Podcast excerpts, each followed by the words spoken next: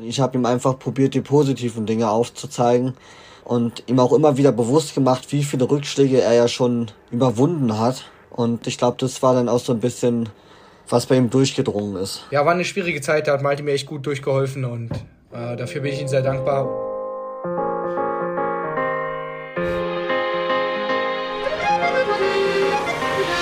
Ja, ja, ihr hört's schon. Französische Klänge bei uns. Wir sind auf der Road to Paris. Der Team Deutschland Paralympics Podcast ist zurück und für euch am Mikro, äh, genauso wie auch schon vor der Sommerpause, sind wieder Dorian Aust, den habt ihr gerade gehört, und ich, Philipp Wegmann. Und auch das hat sich nicht geändert. Wir werden unterstützt von der Sparkassen Finanzgruppe. Also noch ein Jahr bis zu den Paralympics 2024. Wir freuen uns schon riesig drauf. Aber ich glaube, die zwei Gäste von uns heute freuen sich wahrscheinlich sogar noch einen äh, Ticken mehr. Die beiden deutschen Topschwimmer Malte und Ole Braunschweig. Herzlich willkommen. Taschen. Schönen guten Tag. So förmlich, Malte.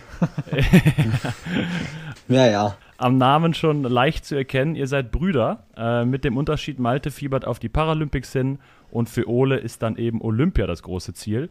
Und ähm, da aber schon mal kurz am Anfang, Malte, erstmal zu dir. Wie, wie ist die Form? Bist du tiefenentspannt ein Jahr vorher? Ich bin jetzt erstmal tiefenentspannt. Die WM verlief sehr gut. Für mich auch, für mich persönlich sehr erfolgreich mit meinen ersten beiden Medaillen.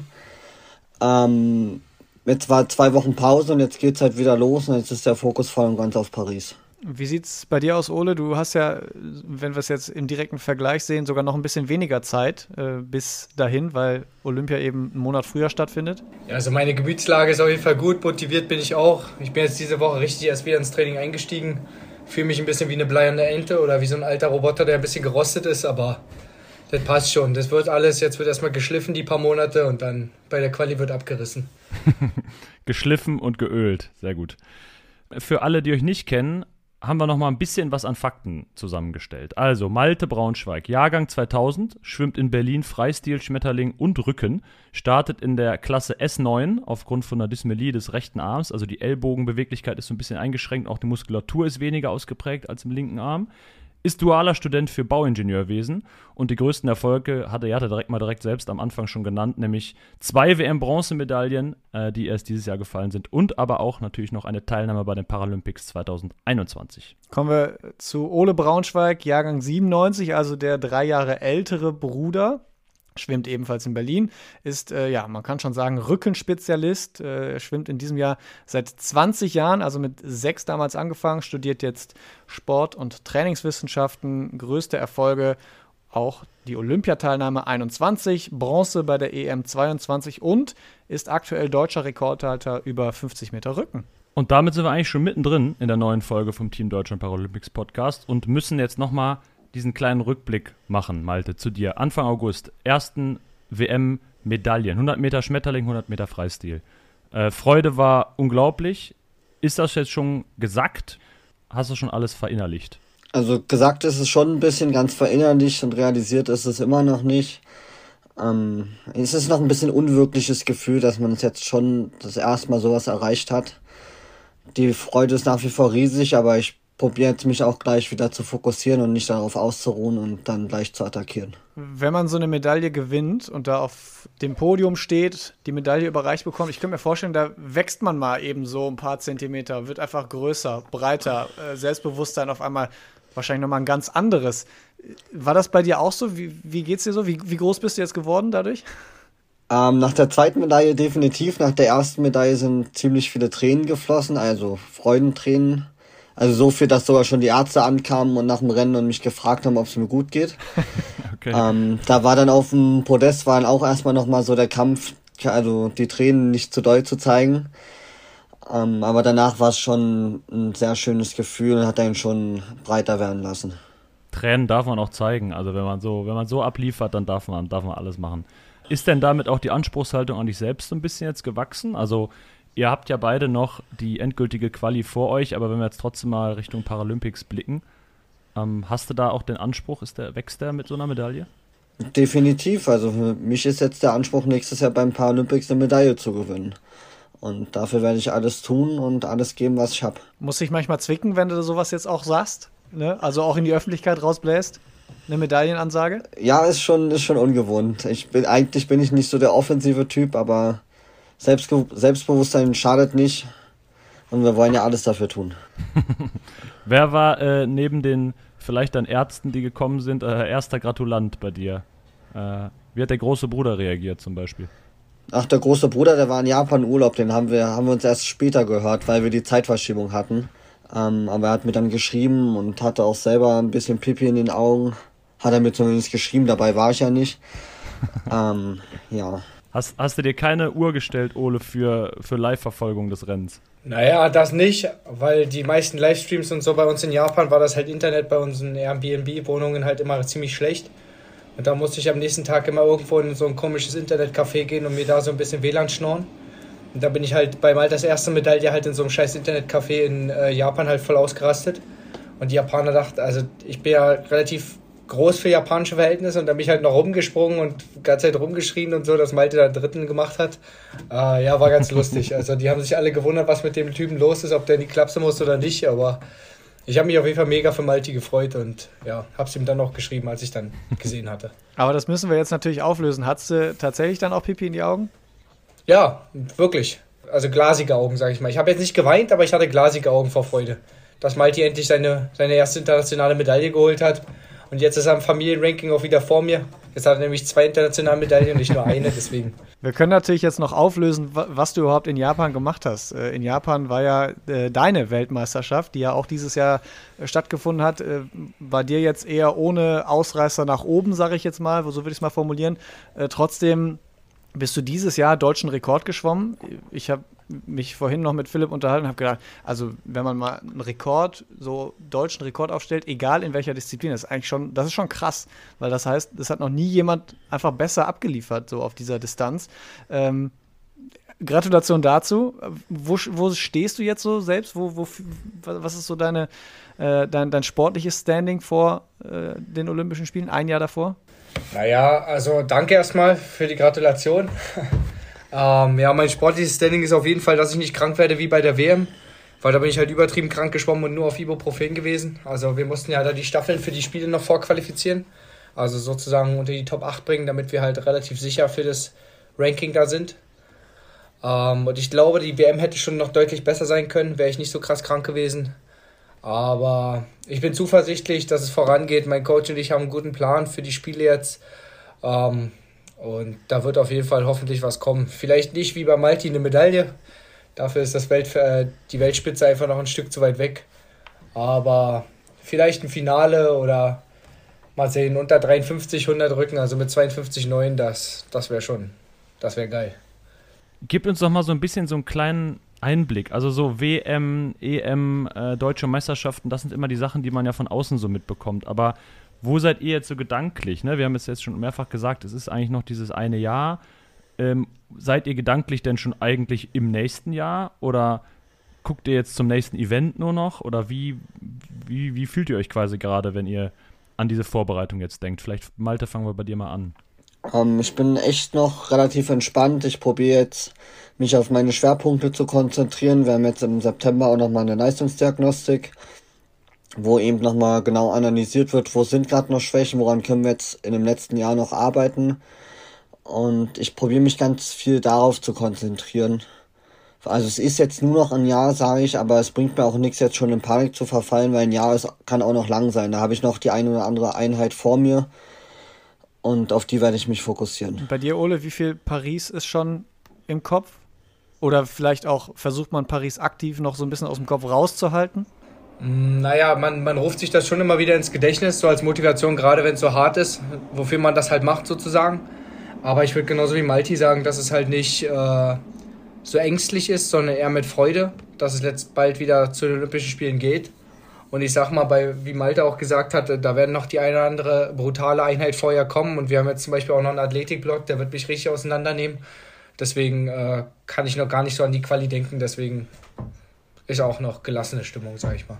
Das vielleicht auch nochmal eingeworfen, äh, bei Malte, bei dir äh, wahrscheinlich oder womöglicherweise die Quali dann Ende des Jahres, wenn es denn klappt, und Ole bei dir dann eben erst Richtung Ostern beziehungsweise ab April. Jetzt finden eure ganz großen Wettbewerbe in Paris nächstes Jahr ja zeitlich getrennt voneinander statt. Malte, hast du schon so Gedankenspiele angestellt, ob du Ole zuschauen kannst, ob du ihn mal besuchen kannst, ob du schon mal äh, ins Olympische Dorf irgendwie reisen kannst oder wird, wird das gar nicht möglich sein, weil du dann noch so in, in den letzten Trainingswochen bist? Ähm, ich denke tatsächlich nicht, dass es klappen wird, weil wir höchstwahrscheinlich im Trainingslager sind.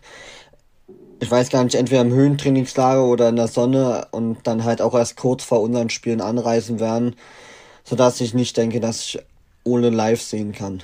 Andersrum könnte es ja klappen, dass du Malte anfeuerst, weil für dich ist ja nach Olympia dann wahrscheinlich der, der, der, der Höhepunkt erstmal vorbei und du kannst erstmal dir noch ein paar schöne Tage in Paris machen. Definitiv, definitiv, aber ans Olympische Dorf komme ich trotzdem nicht mehr, weil dann nur noch die paralympische Akkreditierung zählt. Ähm, aber ich habe schon überlegt, ob ich damit dann, ich kenne einige Leute durch die ISL, also diese Schwimmprofiliga von damals, äh, die aus Paris kommen und da habe ich schon überlegt, ob ich die an, anhaue und frage, ob ich äh, da bei denen pennen kann oder für gegen einen kleinen Obolus oder so da übernachten kann und dann versuche, dann bei den Paralympics äh, zugucken zu gehen. Das müssen wir dann erstmal gucken, wenn, wenn wir beide qualifiziert sind. Und ja. Ja, einen Platz für einen olympischen Athleten werden, werden sie wohl noch auf der Couch haben, denke ich mal. Du musst vor allen Dingen auch noch Tipps geben, ne? Also du musst ja irgendwie die wichtigen Infos noch besorgen. So, wie sieht's aus? Wo sind die, wo sind die Geheimtipps im Dorf? Äh, wie lecker ist die Kantine? Wie viel, wie viel kosten Schokoriegel oder sowas? Ne? Ja, das kriegen wir hin. Also tendenziell ist in einem, im Olympischen Dorf für Athleten eigentlich alles kostenlos, außer halt so Merch. Aber das wird auf jeden Fall Malte dann gesagt bekommen, wie was ist und äh, ob es cool ist und was wir alles an Goodies bekommen und keine Ahnung. Das werden wir dann alles auskaspern, wenn ich dann erstmal da bin. Aber ihr habt es ja schon mal gehabt in Tokio. Hast du dir da tatsächlich damals so Tipps geholt, Malte? Schon mal so vorher durchgeklingelt, ja. wie, wie läuft alles so ab und so? Gerade wenn es das erste Mal dann war? Ja, also wir haben da vorher schon relativ viel geschrieben. Ich habe mir schon Tipps abgeholt oder hat mir auch schon Tipps gegeben, die sehr wertvoll waren, um einfach auch beispielsweise nicht krank zu werden. Und das war dann schon sehr hilfreich und hat, ich sag mal, mir schon ein bisschen Anspannung weggenommen. Tipps könnt ihr euch untereinander geben. Wir haben hier eher nur Infos über Sportlerinnen und Sportler und wie wir schon am Anfang gesagt haben, unterstützt von der Sparkassenfinanzgruppe und deswegen machen wir da nochmal einen ganz kleinen Einschub gerade.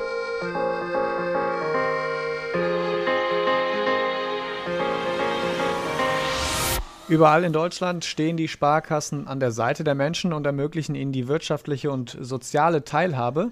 Und im Sport engagieren sie sich mit jährlich rund 90 Millionen Euro. Das ist Geld für Vereine, das deutsche Sportabzeichen, die Eliteschulen des Sports und die Athletinnen und Athleten von Team Deutschland und eben dem Team Deutschland Paralympics. So schaffen die Sparkassen und ihre Verbundpartner viele große Momente im Breiten wie im Spitzensport. Und warum? Weil es um mehr als Geld geht.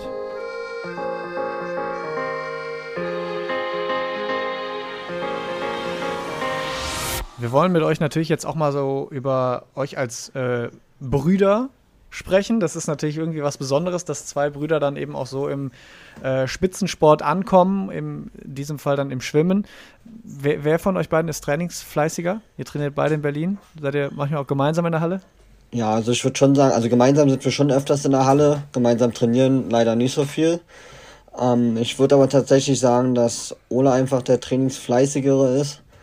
Einfach auch aufgrund meiner chronischen Erkrankung geschuldet, ist er, glaube ich, da ein bisschen fleißiger. Mm, ich würde nicht sagen, ich würde sagen, wir nehmen uns beide nicht so viel, äh, weil Malte aus seiner Krankheit halt trotzdem alles draus macht und wenn er halt im, nicht im Wasser sein kann, dann ist ja nicht, weil er keinen Bock drauf hat, sondern weil einfach der Bauch nicht mitspielt. Ähm, ich würde tendenziell sagen, dass wir beide ziemlich trainingsfleißig sind. Ähm, ja, ich würde sagen, es ist ganz gut ausgeglichen wie müssen wir uns das so grundsätzlich vorstellen, wenn ihr dann eben eher nacheinander zwar in der gleichen Halle trainiert, aber eben nicht zusammen. Äh, tauscht man sich da trotzdem aus? Gibt man sich noch irgendwelche Tipps? Gibt, kann man irgendwas voneinander lernen? Oder macht da wirklich dann jeder eher so sein Ding und man ist dann äh, der Bruder eher wieder außerhalb des Beckens? Nee, wir sehen uns ja auch in der Halle und gerade, ich sag mal, in den schwierigen Phasen, wenn man mal sieht, dass bei Ole jetzt beispielsweise ein hartes, ein hartes Set ansteht und ich bin noch nicht im Wasser, dann gehe ich halt auch mal hin und motiviere ihn.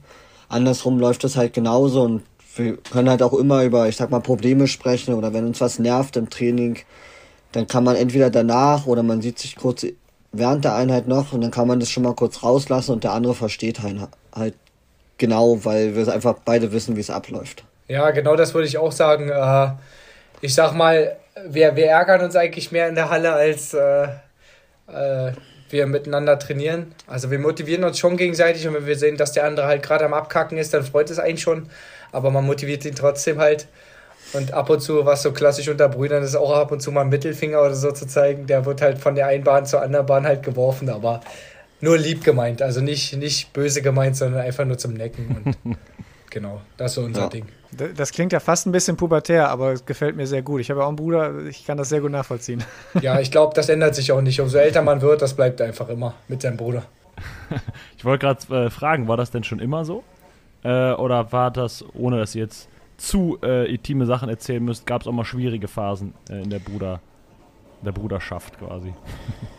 Nö, ich würde eigentlich sagen, dass äh, unsere Bruderschaft, wie du es genannt hast, äh, eigentlich immer sehr harmonisch war. Klar, man streitet sich auch mal, wenn man sich gegenseitig ein bisschen auf den Sack geht, aber jetzt nie, dass wir gesagt haben, okay, komm, ich brauche jetzt Abstand oder äh, verpiss dich oder sowas, sondern einfach nur mal kurz aneinander geraten, dann haben beide gebockt kurz zwei Stunden oder was und dann war alles wieder gut. Also es war eigentlich immer top. Wir haben uns gegenseitig über die Jahre motiviert. Wenn er Probleme hatte, Malti in der Schule, habe ich ihm geholfen. Wenn ich Probleme hatte, habe ich mit ihm gesprochen. Also ist eigentlich ziemlich harmonisch gewesen in der Vergangenheit bis heute. Ich kann da nur zustimmen. Also es war eigentlich immer harmonisch. Ich meine, wir waren ja, ich glaube 2019 sogar zusammen im Trainingslager, waren zusammen auf dem Zimmer vier Wochen lang im Höhentrainingslager. Und selbst da war alles tipptopp. Ich glaube, das ist bis heute noch mein Lieblingstrainingslager gewesen. Was für schöne Erinnerungen. Also gegenseitig als Brüder im Kindesalter und jugendlichen Alter geholfen, wo man dann helfen konnte. Äh, wir haben trotzdem einen ganz spannenden Satz gefunden, Ole. Du hast gesagt, es gab mehr Situationen, in denen Malte mich hochziehen musste als ich ihn. Was hat es damit genau auf sich? Naja, ich sag mal so, Malti war halt äh, relativ früh auch auf deutscher Ebene sehr erfolgreich. Und dadurch, dass ich ja der größere Bruder war und damals noch nicht so erfolgreich, hat das schon relativ am Anfang an mir genagt. Und dann lief es auch einige Jahre bei mir nicht so gut mit dem Schwimmen, sondern ich bin halt eher gefühlt rückwärts geschwommen und jeder Kadernorm hinterher geschwommen. Und dadurch habe ich halt auch keine Förderung gehabt und musste arbeiten gehen, um Trainingslager zu bezahlen und so ein Bums. Ähm, das war schon echt eine stressige und harte Zeit und da musste mal oder hat Malte mich sehr unterstützt, indem er halt gesagt hat, ja, es lohnt sich nicht halt aufzuhören, weil ich schon ein paar Mal so ungefähr um 2017 würde ich es behaupten, 2018 ähm, damit geliebäugelt habe aufzuhören, ähm, weil ich es einfach nicht mehr gepackt habe, halt arbeiten und Training und diesen ganzen Kadernormen hinterher zu schwimmen, weil die andauernd geändert wurden und immer kurz bevor ich es geschafft habe, hieß es dann, yo, du musst das und das noch machen und das und das und das hatte ich dann nicht. Und ja, war eine schwierige Zeit, da hat Malte mir echt gut durchgeholfen und äh, dafür bin ich ihm sehr dankbar und yo. Malte, was, was hast du gemacht? Hast du, irgend, hast du irgendeine eine Technik gehabt? Hast du irgendwie dir da aktiv Gedanken gemacht, wie du Ole durch diese schwere Phase so hilfst? Oder ist das, ist, ist das einfach so Bruder gehen und man findet schon die richtigen Worte? Weil ich meine, man, man kann immer Mut zusprechen, aber du hast ja keine Gewissheit, dass es am Ende sich alles auszahlt, dass er da dran bleibt und dass er nochmal die nächste Norm auch wieder packt und so weiter. Das hätte im Endeffekt ja auch irgendwie daneben gehen können und Ole wäre nie zu Olympia gefahren. Ich glaube, es war ganz viel, ich sag mal, Bruder gehen. Ich habe jetzt nicht extrem Gedanken drüber gemacht. Ich hatte so in dem Moment hatte ich einfach ein Gefühl, was ich sagen muss. Ich habe ihm auch einfach das gesagt, wie es halt war. Ich meine, wenn man in so einer schwierigen Situation sieht, sieht man, glaube ich, auch eher die negativen Dinge und das, was gerade nicht so gut läuft. Und ich habe ihm einfach probiert, die positiven Dinge aufzuzeigen und ihm zu zeigen, dass, dass es in die richtige Richtung läuft und dass man eben Geduld braucht, dass er Geduld braucht. Und ihm auch immer wieder bewusst gemacht, wie viele Rückschläge er ja schon überwunden hat.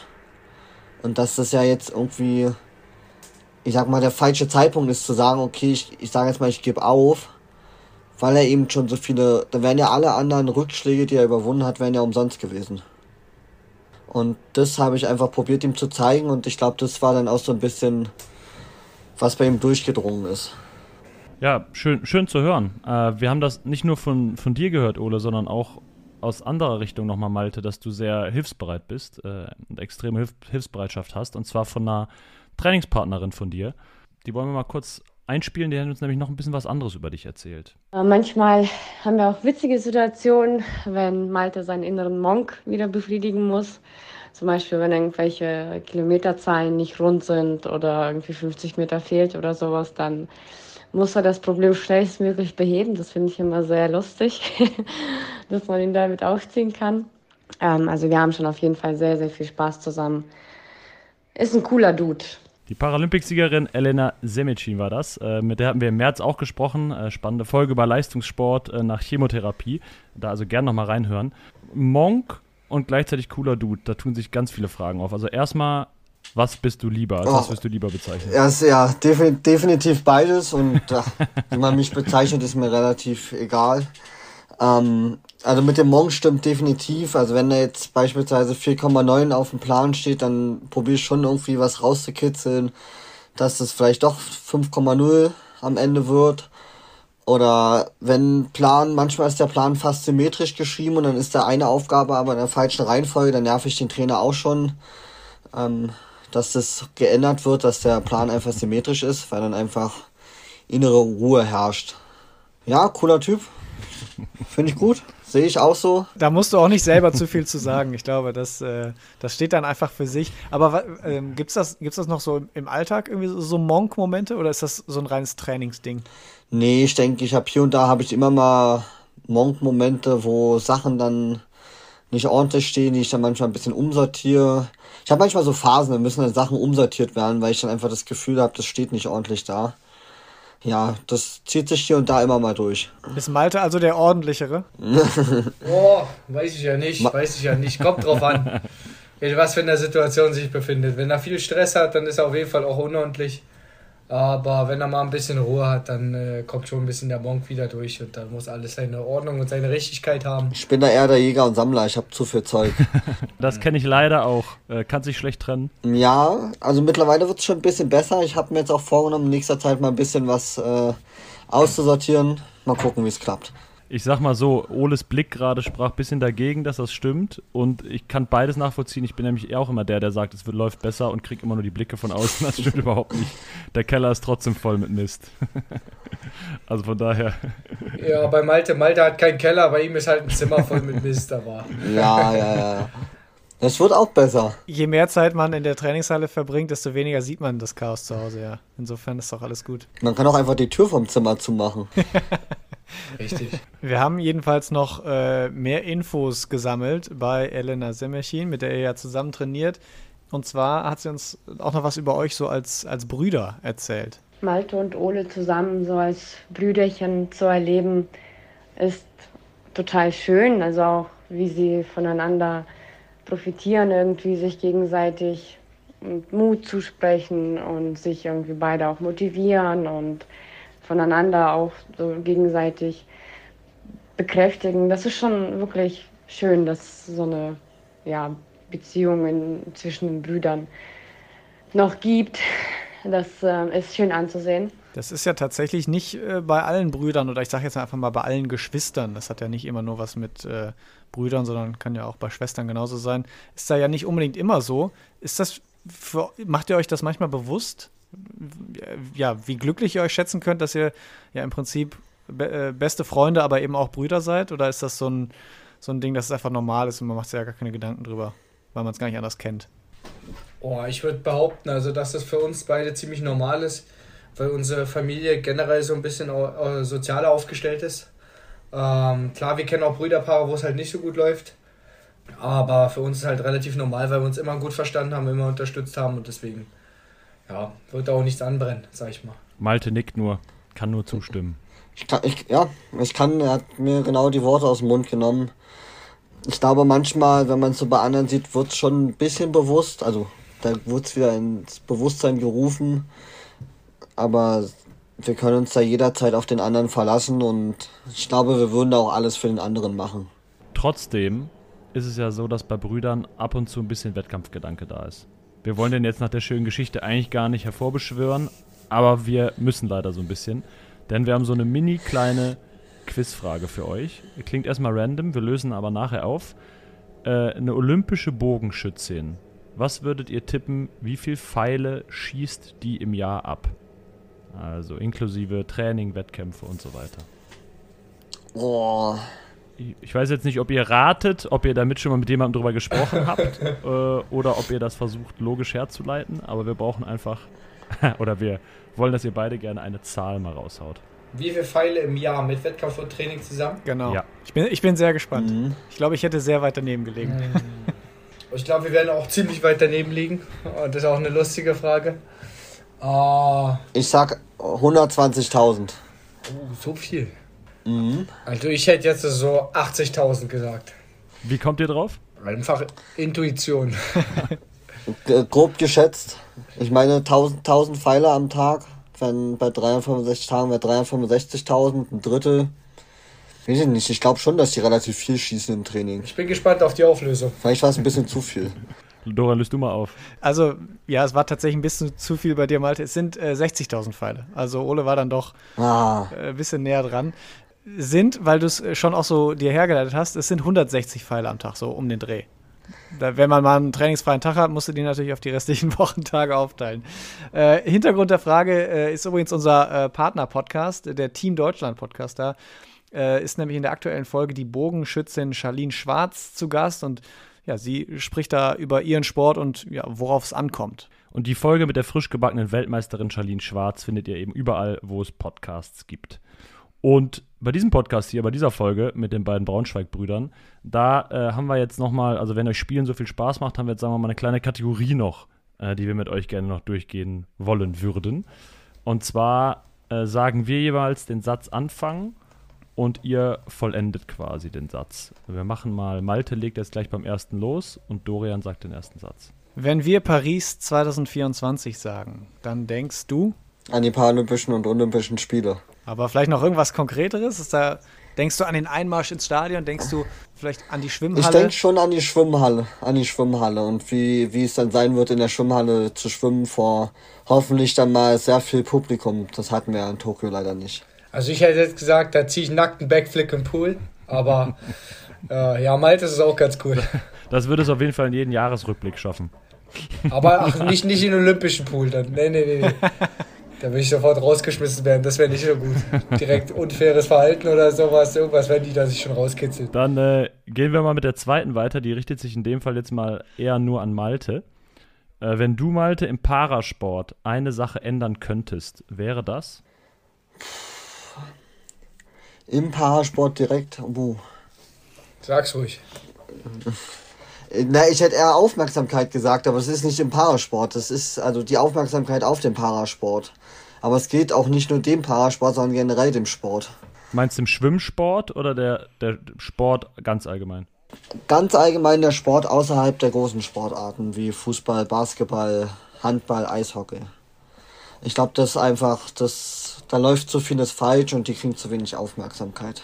Und zu wenig finanzielle Unterstützung. Definitiv. Würde ich noch dazu sagen. Definitiv. Weil du, Ole, gerade schon so genickt hast, unterhaltet ihr euch beide öfter darüber? Also wusstest du jetzt auch schon, was Malte sagen wird? Naja, öfter nicht, aber wir haben ja die Vergleiche, mich als olympischen Sportler und ihn als paralympischen Sportler. Ähm, und ich sag mal, gerade, also auch der olympische Sport im Schwimmen, kann ich jetzt tendenziell eher nur davon reden, äh, wird auch nicht so gefördert, wie er fördern, äh, gefördert werden müsste.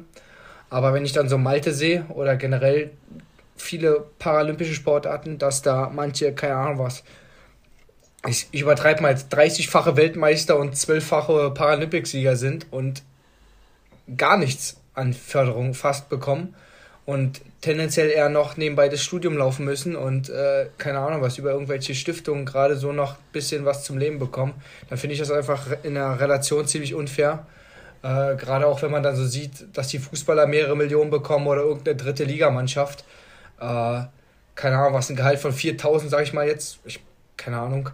Ähm, da fühlt man sich als olympischer Sportler halt schon verarscht. Und gerade auch wenn man äh, internationale Medaillen geholt hat. Ähm, ja, ist also bei mir ist ein bisschen besser, weil ich halt in der Spitzensportfördergruppe der Bundeswehr drin bin und darüber mein Gehalt beziehe. Und Malte hat auch Glück, über sein duales Studium ein bisschen Geld zu bekommen, aber sonst äh, wäre es halt bei beiden keine Chance, den Sport zu finanzieren. Und das ist halt einfach schade. Statement, was wir einfach so stehen lassen. Wir gehen über zum letzten Satz, wo wir sehr gespannt sind und wo ihr vor allen Dingen äh, jeweils über den anderen antworten äh, sollt. Malte legt wieder vor. Euer geheimes Talent abseits des Sports ist? Bei Ole definitiv das Zeichnen. Ja, das musst du kurz ausführen. Also was, was, was malt er Schönes? Naja, Ole, Ole, Ole, kann, kann, Ole kann sehr gut zeichnen. Ich sag mal so ein bisschen Richtung in die Comic-Richtung. Und aber ich glaube, er macht es nicht mehr so viel. Und er hat halt auch immer gesagt, er kann nicht zeichnen, aber es sieht sehr schön aus und sehr gut aus. Und ich glaube, da, wenn er das ein bisschen mehr machen würde, dann würde es auch noch besser werden. Äh, Ole, hast du denn schon mal irgendwie einen ganzen Comic gezeichnet? Nee, einen ganzen Comic nicht. Ich zeichne immer nur so Figuren oder so. Ja, so, so ein Bild, sag ich mal, aber so ein ganzes Comic auf jeden Fall nicht. Da habe ich einfach keine Zeit für und äh, ich zeichne halt immer nur so, um mich so frei zu machen von irgendwelchen Sachen. Ähm, das bekommt eigentlich auch keiner zu sehen, außer die Familie.